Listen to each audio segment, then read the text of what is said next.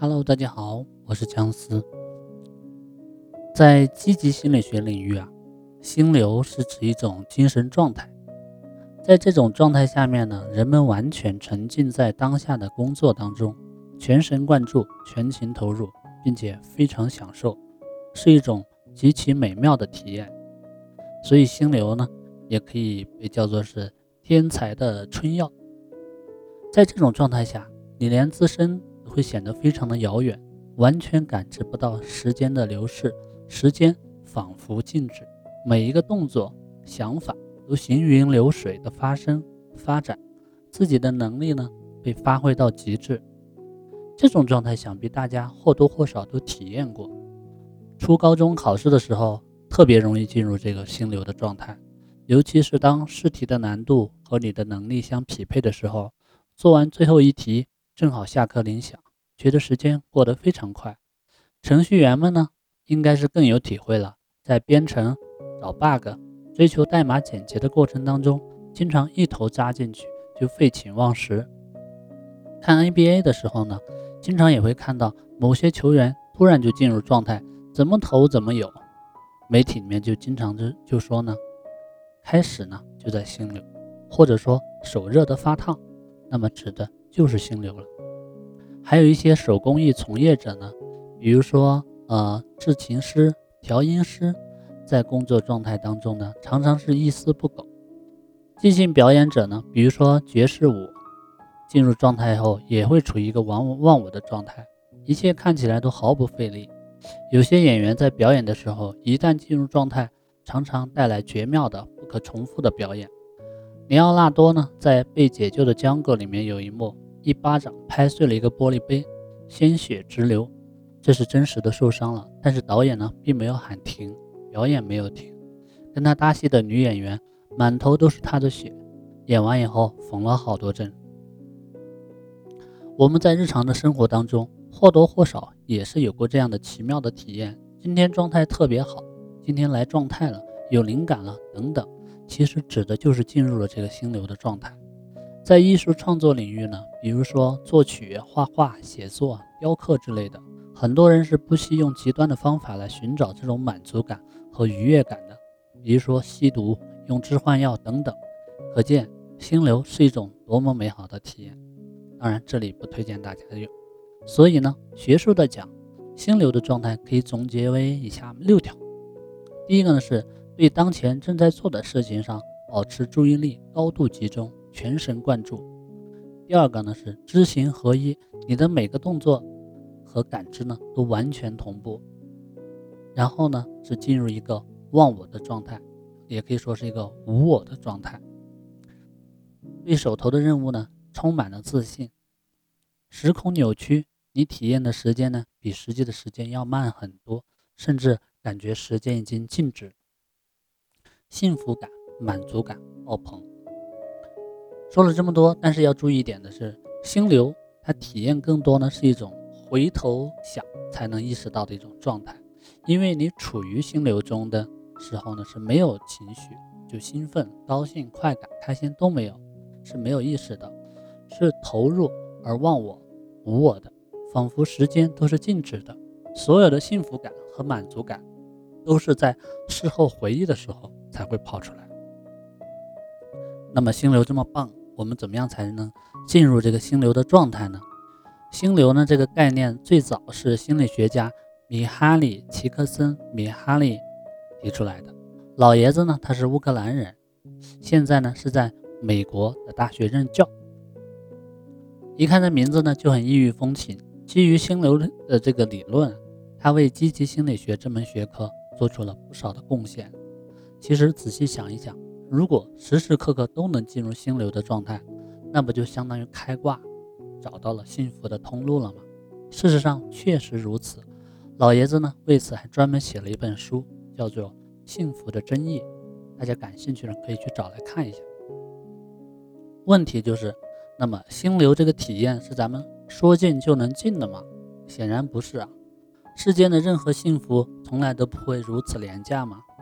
要想进入心流啊，有两个关键的因素：第一，事情的难易程度；第二，是你自己的能力水平。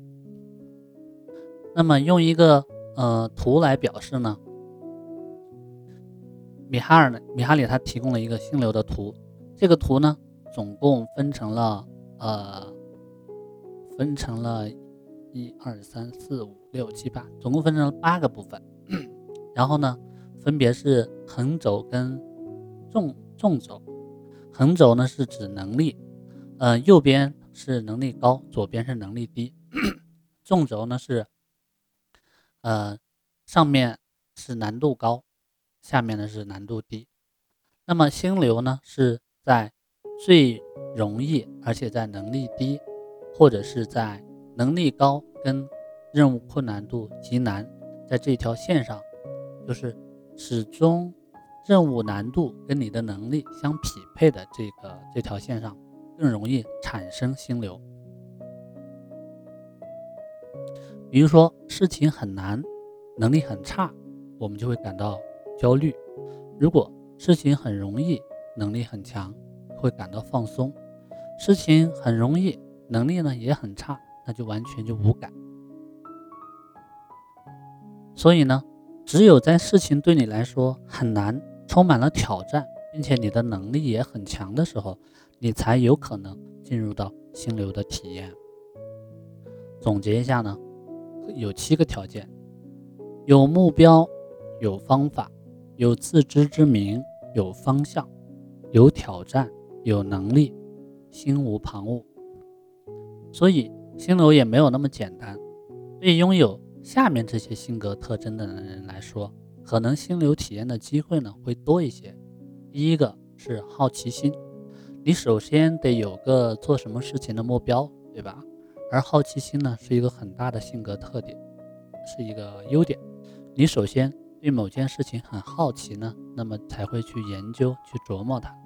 不要小看这个性格特征，很多人在成长的过程当中，好奇心都已经消失殆尽了。如果连做个什么事情的目标都没有，怎么样谈心流呢？第二个是毅力。如果好奇心勾起了你对某件事情的兴趣，自然还不够，持之以恒更重要。比如说，很多人有学英语的目标。然后就没有然后了。第三呢是不自以为是。老实讲，这个很难。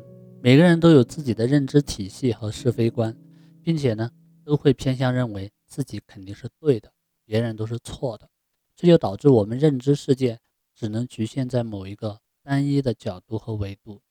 纠正自己的认知偏差向来是非常困难，这可能是一辈子的修行。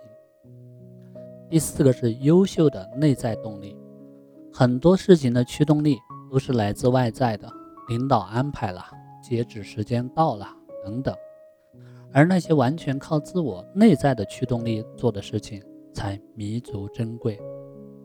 归纳起来，这些特征呢，就叫做性格。嗯，